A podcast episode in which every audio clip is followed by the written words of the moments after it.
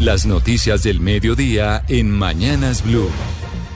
Como siempre, nos conectamos con el servicio informativo de Blue Radio para que usted esté actualizado de lo que pasa en Colombia y en el mundo. Y estamos en Bogotá porque la segunda persona que resultó herida en medio del sicariato en el Parque de la 93 en la capital está estable según un último reporte médico de la clínica del Country.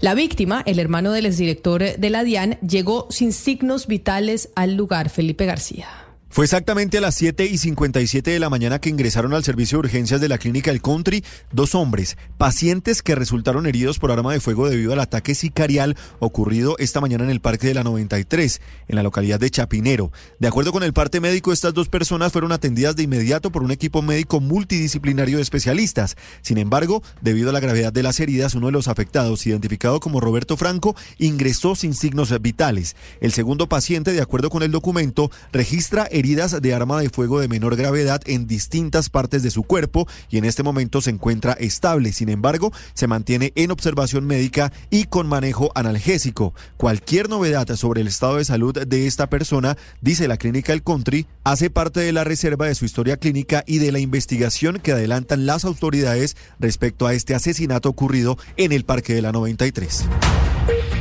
Y vamos ahora al Congreso de la República porque aunque se tenía previsto que comenzara a las 10 de la mañana, hasta ahora inició el debate de moción de censura contra la saliente ministra de Deporte Astrid Rodríguez por cuenta de la pérdida, recordemos, de la sede de los Juegos Panamericanos, esto en medio del nombramiento ya de una nueva ministra. Andrés Carmona, ¿qué pasa a esta hora en el Congreso? Eloa, muy buenas tardes. Los saludo desde el Congreso de la República. Se tenía previsto desde las 10 de la mañana que comenzara esta sesión de debate de control, perdón, debate de moción de censura en contra de la ministra Astrid Viviana Rodríguez, ministra que fue aceptada su renuncia en la tarde de ayer. Sin embargo, siendo ya las 12 y 3 minutos de la tarde, hasta ahora comenzó la sesión, la sesión plenaria, pero inició con un homenaje a la fallecida senadora Piedad Córdoba, convocada por los integrantes del pacto histórico en el que eh, participando de la sesión integrantes de su familia. Posterior a ello se llevará a cabo el debate de moción de censura y se tenía previsto que viniera entonces el ministro encargado Luis David eh, Gómez, pero no eh, Luis David Garzón, pero no va a asistir, va a asistir en su calidad de ministro del Interior Luis Fernando Velasco en representación del gobierno. Todo esto ya con el anuncio de Luz Cristina López Trejos como nueva ministra del Deporte, quien, cuyo hoja de vida ya fue publicada en el aplicativo del eh, DAPRE. Incluso aquí en los pasillos del Congreso de la República se habla de que la nueva ministra sería una cuota de los representantes del Partido Conservador, quienes ya habrían llegado a acuerdos con el Gobierno Nacional para este nombramiento. El gobierno insiste en que está en manos de la guerrilla del ELN la renovación de los diálogos de paz que fueron suspendidos, recordemos, por ese grupo al margen de la ley, tras la instalación de una mesa regional en el departamento de Nariño. Habló en las últimas horas la jefe negociadora del Gobierno Nacional, Vera Grave. ¿Qué dijo Caterina Ávila? A pesar de que el inicio del proceso de liberación de secuestrados parecía mostrar un avance importante en los diálogos entre el gobierno y el ELN, ayer la guerrilla colombiana anunció que está en abierta crisis y que por tal motivo toma la decisión de llamar a consultas a su delegación. La jefa de la Delegación de Paz del gobierno, Vera Grave, aseguró que la determinación de congelar la mesa desata una crisis innecesaria e hizo un llamado para seguir avanzando. Desde el inicio en los diálogos con el EN, el gobierno ha cumplido los acuerdos que se firman dentro del criterio que lo que se acuerda se va implementando. En este sentido, en el sexto ciclo, aquellos acuerdos que se firmaron se están desarrollando y las respuestas se están dando. En las regiones, los alcaldes y gobernadores tienen iniciativas que responden a la población, a las demandas y a las necesidades de cada una de sus regiones. Las reacciones y respuestas que tienen sectores o estructuras del EN corresponden al ELN. De manera que el congelar la mesa es una crisis innecesaria en un proceso que avanza, en un proceso donde hay compromisos firmados. El, gobierno siempre ha estado dispuesto a resolver y atender las crisis que se presentan de manera positiva. En este sentido, en manos del ELN está hoy su decisión de valorar lo que hemos avanzado, de valorar los pasos que ha dado hacia la paz, de valorar los acuerdos y de profundizar el proceso de paz que venimos adelantando. La decisión por parte del gobierno está de seguir cumpliendo los acuerdos y seguir avanzando en este proceso de paz. Agregó que ahora está en manos del ELN la decisión de valorar los avances de los diálogos y de profundizar en el proceso de paz.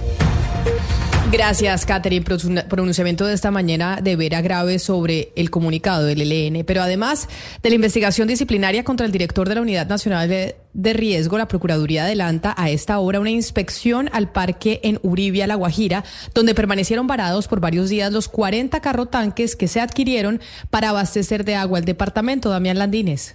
Y en estos momentos se está desarrollando esa visita en donde un equipo de la Procuraduría revisa minuciosamente el estado actual de los carrotanques que llevan parqueados varias semanas allí en un eh, estacionamiento en Uribia, La Guajira, porque por falta de alistamiento no pudieron entrar en operación para abastecer eh, de agua a cierta región del departamento de La Guajira. En los videos de la inspección que realizan los funcionarios de la Procuraduría se observa la revisión detallada que realizan sobre por lo menos unos 30 vehículos que siguen allí estacionados al aire libre en este parqueadero. Y como ustedes lo decían, esa inspección se da en medio de la investigación disciplinaria que le abrió la Procuraduría a Olmedo López, el director de la Unidad de Gestión del Riesgo, para establecer si hubo algún tipo de direccionamiento en la selección del contratista para adquirir esos carrotanques y de paso también en medio de la mesa de seguimiento que adelanta a esta hora la Procuraduría en el centro de Bogotá sobre la ejecución de la estrategia que tiene el gobierno para atender la crisis humanitaria en La Guajira.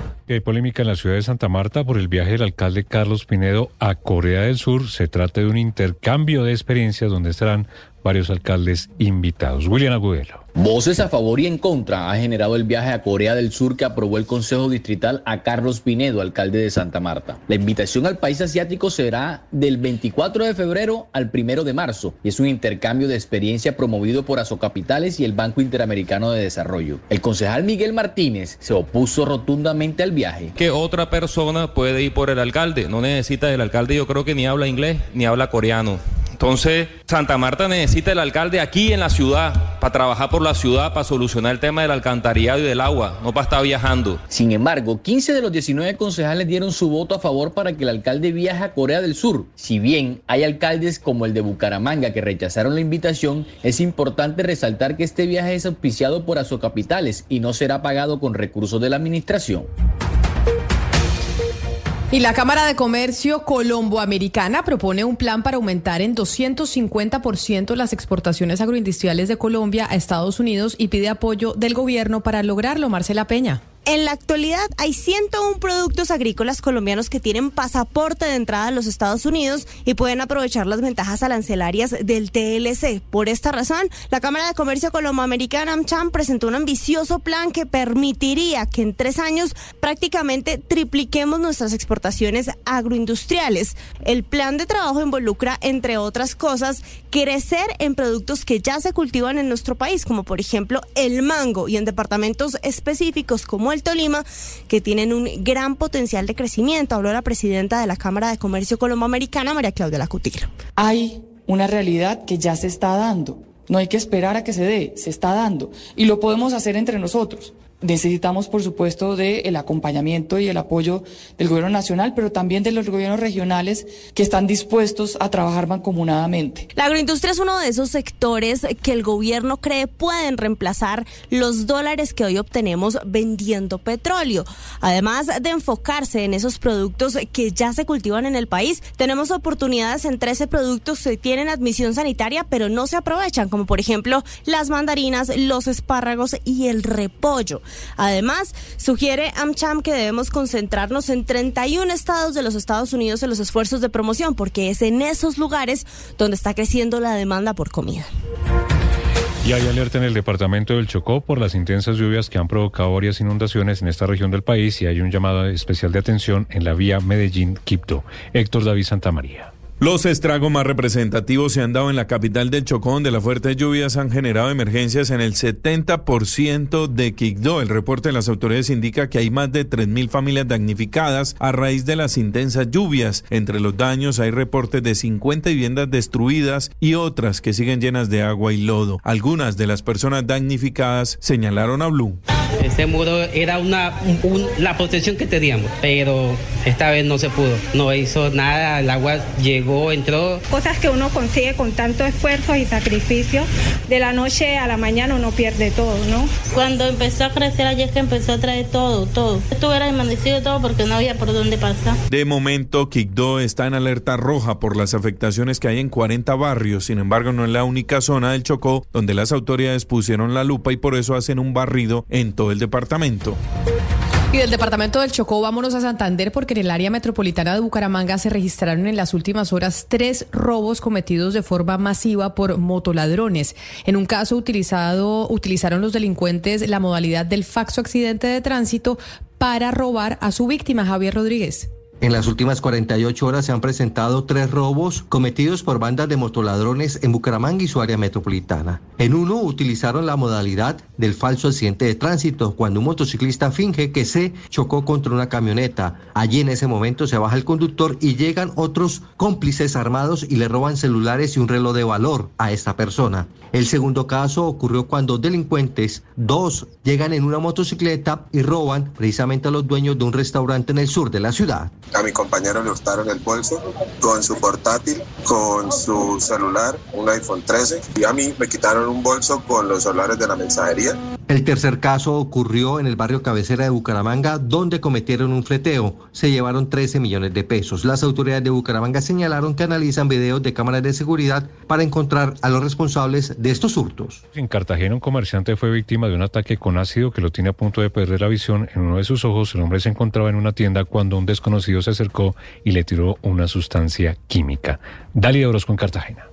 En video quedó registrada la terrible agresión de la que fue víctima un comerciante de 64 años en el suroriente de Cartagena. Osman Enrique Valdés fue agredido por un desconocido que se le acercó cuando este llegó a una tienda y sin mediar palabra le arrojó una sustancia química en el rostro y se dio a la huida. Valdés, quien es propietario de un taller automotriz, fue trasladado de urgencia a una clínica donde fue intervenido. El comerciante tiene comprometidos sus ojos, especialmente el derecho. Lo único que yo pido es que el caso mío no quede impune porque es un intento de homicidio. Sí, fue un, me mandaron un rostro, me, están dañando mi rostro y mi vista.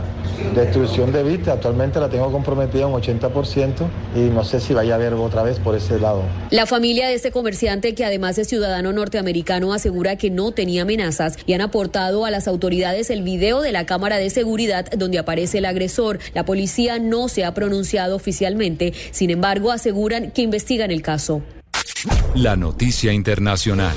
En el mundo, autoridades de Venezuela confirmaron el derrumbe que se produjo en la mina llamada Bulla Loca, en el estado de Bolívar. Esto es en el sur, en la frontera con Brasil, que dejó varias víctimas mortales y un número sin determinar de heridos, algunos de ellos todavía sepultados. Ese derrumbe se produjo en horas de la noche del martes. Jorgi Arciniega, él es alcalde de la localidad de Angostura, donde se encuentra la mina, habla de al menos 30 fallecidos y más de 100 sepultados. Se trata de una mina artesanal a cielo abierto las labores de socorro y de rescate estaban siendo realizadas por los mismos mineros mientras llegan los servicios de rescate especializados. La noticia deportiva. La noticia deportiva llega desde Cartagena. El futbolista Teófilo Gutiérrez llega al Real Cartagena. Hace pocos minutos se hizo oficial su vinculación al equipo, donde el jugador de 38 años firmará por un año y hará parte del plantel para disputar el torneo Betplay. Con 198 goles en su carrera, Teófilo buscará aportar con su liderazgo y cuota goleadora para lograr el ascenso con el Real Cartagena a la primera división, certamen donde el club se ausenta por más de 10 años. Las principales tendencias en redes sociales. A esta hora, numeral Ciudad Gótica es tendencia en redes sociales con más de 55 mil menciones y todo porque internautas bautizaron así a Bogotá tras la reciente ola de inseguridad que azota la capital del país. Miles de usuarios en la red social X mencionan que la violencia se tomó a la ciudad y que ya no es solo percepción. Además, discuten en varias publicaciones el tema de la legítima defensa y cuándo aplicaría en medio de las balaceras, atracos y sicariatos registrados en Bogotá. Los ciudadanos indican que están aterrorizados en manos de Lampa y exigen exigen acciones oportunas ante la creciente inseguridad. Recuerde que esta tendencia y todas las noticias las pueden encontrar en blurradio.com.